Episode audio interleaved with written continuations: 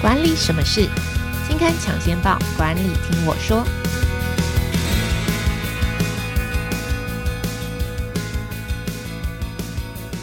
Hello，朋友们，大家好，我是经理人月刊的资深主编邵贝萱，我是贝萱，欢迎收听经理人 Podcast 管理什么事单元。这个单元每个月会跟听众朋友导读当期杂志的封面故事或是特别企划，那也会邀请编辑团队上来分享专题制作背后的故事。今天要跟大家谈的主题呢，是企业必修的 AI 课，是经理人月刊十二月号的特别企划。我们邀请的是经理人月刊的资深采访编辑卢廷熙啊，先请廷熙来跟听众朋友打个招呼。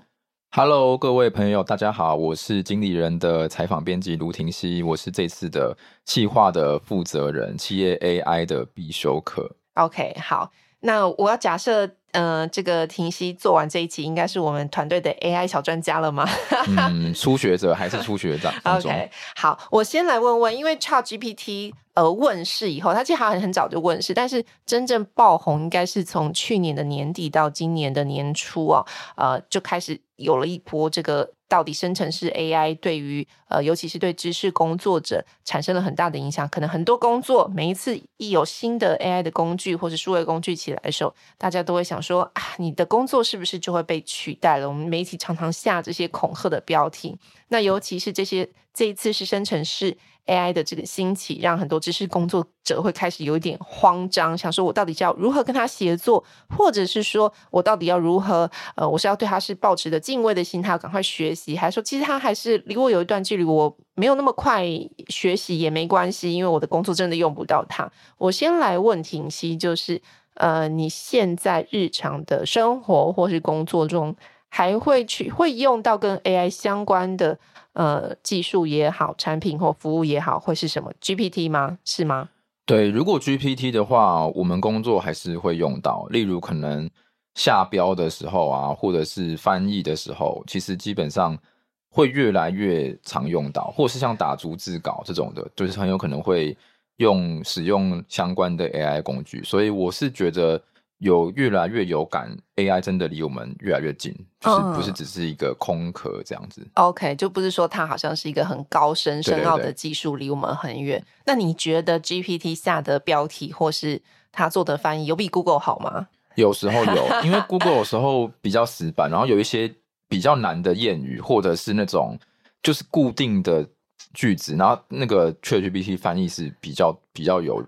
有味道的。那他下标题跟写文章或是段落这些会比较好吗？没有，还没有取代我们，就是、还没取代，嗯、现在还很有自信就对了。对，就是大部分他们的标都还是一般般。我们今天这一这一集的这个标题就给 GPT 来下好了。我等一下请呃婷熙来帮我选。我们聊完了之后，就这一期的内容，请 GPT 来帮我们下一个 Podcast 的标题好了。好，等一下请婷熙来帮我们写好。呃，回过头来来聊我们这一期的特辑哦，企业必修的 AI 课。好，基本上现在大概观察到的学习趋势，或是新闻报道，甚至一些呃，就是管顾的报告哦，导入 AI 其实已经是一个企业的共识哦。企业基本上都会说，我想要做，我想要数位化，我想要数位化，可能已经是更早了，我就想要希望。AI 是我们是可以跟他协作，但实际上，就你观察到的，或者是你读到的这些报告，企业现在引入 AI 的状况是什么？好，这个我可以讲一下台湾跟全球，因为其实像富比士他们去年也有调查，然后他们的调查是全球大概五十五趴的公司都已经慢慢的导入个人化的 AI 服务，例如一些客制化产品，然后他们是采访。六百位的大的企业家，所以一半一半，对，大概超过一半。然后就是经理人月刊这一次跟数位时代还有 AIA，就是台湾人工智慧学校，我们也做了调查，叫做二零二三职场学习趋势调查。这个调查里面呢，也是有一半，大概五十趴的公司已经说，他们大概有一些技术能力，然后他们开始慢慢的尝试使用 AI 的相关的专案。所以其实国内国外。大约都是一半，然后这次我们台湾还有另外一个二十趴的人是说，他们已经了解 AI，然后还在评估的阶段，但是这这是观望趋势这样。不过整体来讲，至少有一半都已经在做了，而不是还在观察，都是已经实际在做这样。然后其实更早之前去 ChatGPT 爆红之前，有很多例子都是大企业早就在做 AI，像是玉山金，他们二零一八年就把 AI 导入了金融业的服务流程，然后友达光电也是推了那个生产制成的 AI 转型，已经推了快十年，所以有蛮多大企业、大公司都已经在做 AI 这样。但你从这个调查报告就是发现，哎，好，有一半甚至超过一半以上的企业已经正在做，或是即便没有在做，也非常希望它未来会是你的工作上面的一环。那这个当然可能问的问卷调查，搞不好都是 CXO 或中高阶主管哦。但我更想要知道是。比方说，像我刚刚问婷熙说：“哎，你在工作的这个日常生活中用过它吗？但你觉得可能 so so 还好，没有那么的实用。当然还是会询问他一些，哎，标题怎么下？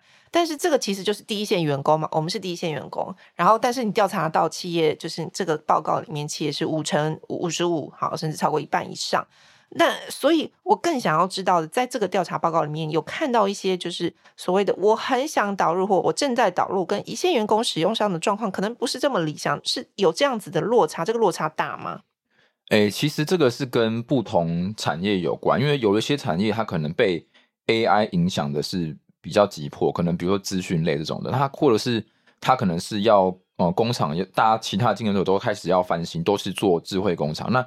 有可能领导者就会觉得哇，我压力很大，其他人都在做，我一定要做。所以其实贝宣刚的问题，我觉得以采访的经验来讲，通常领导者会比第一线员工更急迫一点。所以这个我们后面等下必修课其中一堂也会提到，就是你高阶要去告诉初级的初阶的员工说，为什么现在大家要非用不可这样。那其实除了这个之外呢？我们有去调查，发现说，诶，为什么会有这些落差？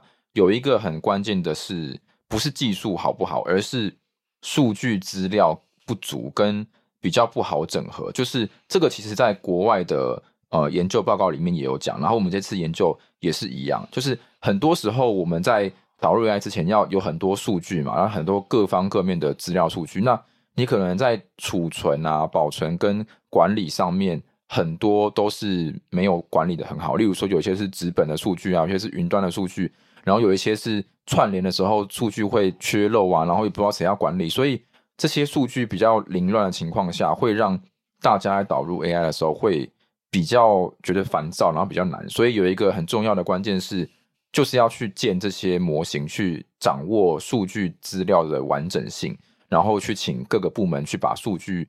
统一起来，才不会有很严重的落差。这样子的话，大家在导入 AI 的时候，才会觉得，哎，有机会更更有机会做好。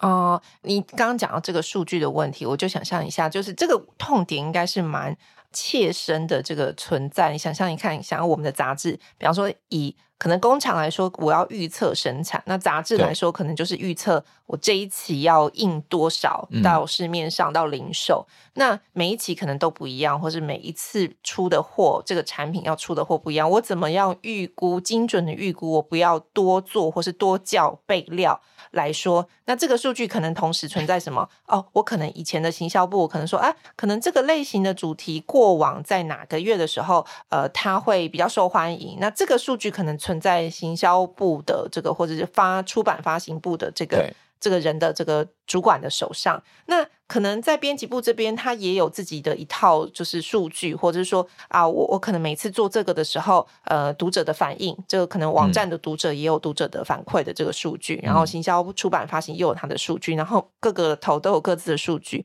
当我要做一套精准预测的时候，我可能就是很多不同的数据要会诊，光是你要叫数据出来让大家做研判分析，我想这个就是一个一开始要打基础就已经是蛮头痛的问题。好，那这一次呃企业必修的 AI 课教了大家四堂课，我想先让婷熙跟大家分享这四堂课主要跟大家分享什么？好，这四堂课呢是我们这一次采访了四间不同产业的企业，然后他们都是已经。比较相较于其他人来讲，他们是比较领先、领跑一两步的公司。他们导入 AI 是有一些经验跟一些 know how 可以分享给别各位。然后我们就是一堂课就是一个企业的一个一个精华这样。那第一个呢，我觉得讲的也蛮不错，就是我们在做 AI 之前，要先去看一下，说，诶，现在公司的商业模式是不是还有很高的竞争力？我们的公司是不是会被 AI 冲击，然后很快被影响？那这间的受访者是 Amazing Talker，他们是做全球的这个线上英语的家教的平台，然后他们其实也不只是英语，还有各国的语言。那他们有讲，就是这个执行长就有讲到说，其实他们不只是英文老师，他可能工作会被 ChatGPT 影响，甚至其他的很多像是人资啊，或是什么行销，或是相关的业务，他们的工作都可以用 ChatGPT 来取代。例如说，他们可能要到韩国去发展，那以前的话就是要去找会韩文的人嘛，你可能才能去那边行销。那现在不用，他现在只要会操作 ChatGPT，那他可以翻译过来，就可以很精准的去投放韩国的广告。那他们也成功的让。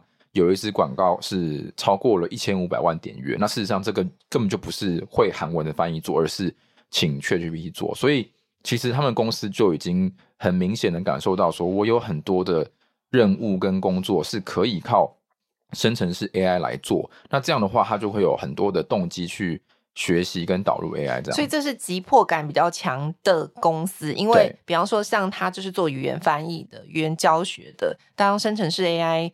这个这这个呃产品一出来，这个服务一出来，他就可以立即感受到，完了，我的这个翻译的市场，我不需要再聘一个人嘛？那接下来人要干嘛？我我留下来的这个企业里面内部留下的人要干嘛？所以他就必须要赶快思考，我除了用这样子的工具帮公司加值之外，那，我底下的。内部的人要干嘛？我的英文老师，那英文老师还有存在的必要吗？我想问。其实还是有，他有讲说，就是英文老师，毕竟你是可以面对面跟学生互动，线上的互动，所以还是可以比较观察到学生的比较深入的需求啦。虽然说 AI 也有机会，可是。应该还是有落差，还有讲说其实还没有被完全取代，所以人力还有一段对对 苟延残喘的时间。没错没错，就人还是还是可以，因为面对面的沟通，其实我还是可以比较马上可以感受到，哎，你的英文或是你的外语哪里需要加强，这个是现在他们还占有优势的地方。对对对，好，OK，所以第一个就是你要盘点你的企业，第一堂课是你要盘点你的企业。在 AI 的冲击底下，到底影响的层面有多广？我的商业模式是否还具有竞争力？那如果竞争力有点受到威胁，我应该要采取什么样子的应应变模式，或是我是否要开始导入 AI？我要导入到哪一个层面，替我的这个商业模式或是产品服务价值？好，第二堂课是什么？好，第二堂课呢，我们是采访汉翔航空的研发长。那在汉翔空，他们航空他们是做飞机的产业嘛，他有讲到说，其实品质是对他们来讲非常重要，因为如果你品质不好的话，飞机掉下来就是会出人命嘛，这个很影响很大。不是像如果我做电脑，可能良率不够好，那电脑就是坏掉，它就是在报修重来一次。所以他们有发现说这个问题的严重性，他发现说其实很多国外的。已开发的呃优势国家，比如说美国，他们都已经早就在导入 AI 了。就是例如说很多的智慧化工厂，所以其实汉翔航空他们的领导者是有发现这件事情是非常重要，所以领导者已经做了很多像是工厂上面的改变。但是他们有做另外一件事情，是要请领导者把这样子的观念去传达给其他底下人，因为其他底下的人不一定能够意识到这个问题。像他们公司有七千多人，所以。不一定第一线的人都觉得说，诶，我一定要导入 AI。那这样的做法是，他们是使用了代替参训，就是他们在很多的专案里面去实施 AI 的训练课，然后去训练这些呃中高阶主管。然后他们大概一个专案会训练要好几个小时，可能会有的高的要到五十到六十小时。例如说，他可能去训练说，诶，我这个专案是我如何去让这个机械手臂它在检测的时候可以更精确。他让这个呃影像辨识能力可以更好。那他做这个专案的处理的话，就是处理完之后就会发现说，诶，那这样子做还不错，我是不是能够真的落地应用？所以其实他们是利用这样一个一个专案的题目的方式，然后培训去中高阶主管，再请他们传达给基层员工。这样的话，所有人都会知道说，为什么现在要来。使用 AI 这样，所以任何系统的导入，或者是说新的系统的启用，或者甚至是说公司要推动一些变革或是转型的时候，很很重要的一件事就是中高阶的这个领导者，你一定要带头加入。不仅要带头加入，你还要真的很诚恳的面对我可能现在的企业，呃，比较容易遇到的问题，花费时间最久的是什么？我第一线员工可能会遇到什么样的状况？带着这样子的问题意识去参加这个，也许是 AI 导入的这个培训也好，或是呃，我在做这个系统导入的时候，带着问题意识去看，你才能够真正得到。我新系统或是 AI 的这个解决方案是真的能够落地，就是第一线员工也容易被说服啦，应该是这样说。对对对，没错，这个也蛮重要的。这样好，所以这是第二堂跟第三堂课。对，第三堂课其实还有另外一个延伸的概念，就是我们在采访中国附医的时候，那中国附医的这个呃，有一位主医生主任，就是医院，嗯，他们也是导入了 AI，他们是用 AI 来研发很多的呃相关的新产品，就是比如说。我可能以前是哦、呃，有一个是睡眠呼吸中止症，那我是在睡一睡可能会很危险，会有可能会中断呼吸。那以前是要到医院去检查嘛，那现在是他们利用 App 的话，我在家里面 App 就会提醒其他的可以自己测了是吗？对，我可以自己测，然后我就会发现说，我现在、哦这个这个、App 我也想试，对，就是其实这个 App 很好用，就是其实我可以知道说，哎、欸，那我旁边的人就知道说，哎、欸，那现在 App 可能已经叫了，那他就知道说，哎、欸，我现在我旁边的人他可能。呼吸有问题，这样那可能要赶快去复诊，这样。哦，等等于说我我可能从确诊到真的要挂号，我缩短了那个确定，就以前我可能要去医院睡一个晚上，对，对，对，现在我在家睡就可以。对，确定的那个时间流程缩短很多。哦 okay、那他们提供了非常多相关的呃服务，但是呢，其实他们在推动的过程当中也有遇到挑战，就是。很多的医生，那些资深的医生，他们本来就已经做得很好，那他们会觉得我不一定要使用 AI 产品，因为我原本的工作就很棒了嘛，我为什么还要学习新的 AI 技术？我还要去使用 AI 的工具来导入？所以其实就是这个过程要去说服这些比较资深的员工，说我这样子做真的会比较好。那你要说服这批人的话，大家才会愿意一起动起来，要不然中间是会有一些就是磨合期这样。嗯。嗯，OK，好。那第四堂课是什么？好，第四堂课其实就是在呃导入 AI，大家都有意识到之后，应该是要分工合作，然后来每个部门去都要动起来去学习相关的技能。这个是台中呃台中经济的一个体悟，就是每个人能力都是有限的，那你不同单位都会一起加进来导入。例如说，我可能有一个新创小组有一个 idea，那可能这个是需要。销售的人员啊，那工厂人员也要改变啊，所以可能客服也要改变，是需要跨部门的合作，每一个人去学习不同的事情，这样。嗯，OK，好，所以这次企业 AI 必修的 AI 课，我们教了四，从四个不同的方向，就是比方说你要先盘点你现在的应该是优优势、劣势被 AI 的这个影响的 AI 对你的产业、你的企业、你的工作的这个冲击是什么？接下来如果确定。呃，可能在某一个层面，我必须要导入智慧化的系统的话，那我要怎么导入？我要从呃高阶主管甚至领导领导人就开始学习，带着底下的人一起学习。我也得好好的说服员工，然后这些 AI 工具的导入的确对你的日常工作是有帮助，而不是只是上头的人一头热，然后学了一个新的工具，但实际上。嗯，落实在你的工作场合的时候是很难应用的，所以从上到下，你都要真的去思考你，他能够帮你什么忙，我可以怎么做？那接下来是各部门、跨部门的分工合作，每个部门你要非常了解你的工作流程。那在工作流程跟新的这个系统也好，AI 智慧化的。智慧化的系统跟 AI 导入的时候，你要怎么跟他配合？你这件事情你非常清楚的知道，各部门要一起来合作完成这件事情的。对，好，那呃，接下来其实我也想要问，就是好，刚刚我们听了这么多企业跟一些调查报告，回归到你自己，哈哈，嗯，就是如果你现在你的工作有部分呢、啊，想要 AI 帮，或我们公司现在开始要。导入这个 AI 系统了，或者 AI 的这个这个智慧型这个工作小帮手了，呃，然后老板就跟大家说：“来，大家来许愿，看我们要开发什么样子的什么样子的工作内容，可以 AI 化，帮你省工作时间。你会想许什么愿望？”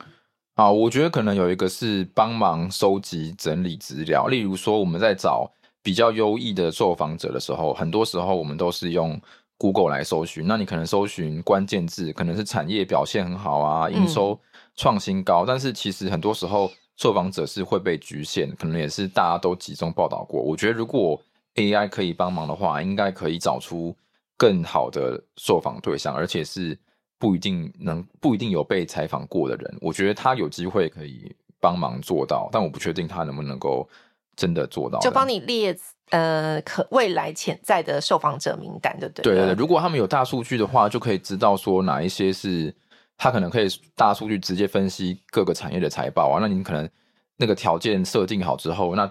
财报不好的直接删掉，然后他可能直接选到就是符合我条件里面。我觉得这个应该是他们可以比我们手动去找还要更快吧。嗯、哦，OK，我自己在想这一题的时候，我就在想说，好啦，以后我如果真的要跟 AI 一起写做工作哈，我最希望。他能够解决我工作上什么痛苦的事情，我很希望他能够帮我校稿，哦、校稿校错字，嗯、因为像呃，我们这一期的主题是这个一百百大 MVP 的故事嘛，那这个百大 MVP 其实最痛苦的就是我们每一次的目录啊，都会有一百个人的名单，包含企业的这个头，企业的职呃名称，然后呃那个经理人的头衔跟名字。我每一次十二月要对这个名单的时候，都觉得我眼睛快要瞎掉了，嗯、然后也很害怕，就是他呃是不是对完了之后还要出还还是是正确的？那但是我那天就在跟我们同事讨论说，哇，我好希望以后的 AI 可以帮我做这件事情，就或者是说呃任何智慧化聪明的系统可以帮我解决教稿，尤其是校人名这一部分。但我同事就说。是没错啦，就是他可能以后可以帮你校稿，但你想想看，你最后是不是还是得印出来？嗯，但你印出来，你你觉得你要不要再校对一次？对，我觉得如果是我，还是会不放心。对对，是不是？你就哎、欸，我觉得这个问题很好，我还没有想过。就对啊，虽然他你给他下了你的指令，你也把所有的资料都输进去了，那毕竟杂志还是要印出来，除非大家以后都不看纸本杂志，也是很有可能的。对、嗯、对，那那那你印出来，你还要再看吗？没有，我觉得除非是他系统可以很确定说我的系统的出错率是，比如说只有零点零一趴，我成功率是九十九趴，那这样的话我会完全的相信他，因为现在还是有很多 AI 是大家会存疑。那天新闻不是有讲说，就是有一个人在国道上面，他就直接撞到一个什么缓速车，就是有那种施工的车子，然后他说那个汽车就是疑似是使用自动驾驶，所以他自动驾驶撞一撞，开一开就发现没有发现说前面那个车子是。工程的车，然后就直接撞上去，所以就是不能够，我觉得现阶段不能够完全放心，百分之百放心。我看到那新闻，觉得吓一跳，哇！那如果真的是用自动驾驶的话。那直接吓死，谁敢用？对啊。嗯，OK，好。节目的最后呢，呃，刚刚在开头的这这个节目的开头是说，我们今天下标要来交给 GPT 来下标。虽然不确定最后是不是真的会上，但是我刚刚就有问了这个 GPT，就说好，我们这一集的 Podcast 是要讨论就是企 AI 导入企业跟 AI 导入企业以后对呃企业的影响。那这一集请帮我们下一个 Podcast 的标题。所以他选了十个，然后我要让婷熙这个专题这个策划人来选好了，看他觉得这个 GPT 下这十个标题是不是符合他心目中的小想象哦。好，好，所以我给他的给他的这个 prompt 就是说，好，请你给我标题，然后用中文的标题，然后这个这期的主题是讨论 AI 导入企业对企业影响的 podcast，所以他给了十个标题建议，然后，听好喽。第一个是。智慧企业时代，AI 如何改变企业的游戏规则？第二个是数据革命，AI 在企业中的关键作用。第三个是未来企业的脑袋，AI 的战略应用。第四个是 AI 与企业繁荣、优化效能的未来之路。第五个是数据智能，AI 如何提升企业竞争力？六是企业与 AI 策略成功导入的关键。嗯，这蛮不错的。七是 AI 时代的企业转型挑战与机会。八是机器学习在企业中应用的挑战。哦，有。没有，哎，这是唯一一个没有 AI 出现的这个标题。哎、嗯，九是企业智慧化，AI 如何重塑业务模式？十是数据科技浪潮，AI 如何重新定义企业价值？刚刚这十个标题里面，只有一个标题是完全没有出现 AI 这个字，叫做“器机器学习在企业中的应用探索”，其他都有 AI。好，刚刚这十个念完以后，呃，婷熙有比较喜欢的标题吗？好，我会选未来企业的脑袋 AI 的战略应用，哦、就是我觉得它这个脑袋是比较生动的词，就是不会那么像是机器人下的标，因为很多是就是比较死板一点，我觉得这个还算是比较活泼哦，比较有趣这样。好，我把这个纳入我们这一期上架的时候这个标题的考虑当中，所以搞不好这一期的这个标题就叫未来企业的脑袋。对，听众也可以在底下。留言，或是在粉团留言说，我们最后的标到底是 AI 下的还是就是我们编辑自己下？答对的话，对备选可以送发奖品这样。你马上一 Q 我，还没有说要发奖品。好啦，那今天企业必修的 AI 课就跟大家分享到这边。如果有任何节目的建议的话，欢迎在 Apple Podcast 底下留言给我们，也欢迎到 Apple Podcast 给我们五星好评。如果你有职场困扰，希望我们解答，也欢迎留言给我们。那今天的管理什么事就跟大家分享到这边喽，大家拜拜，拜拜。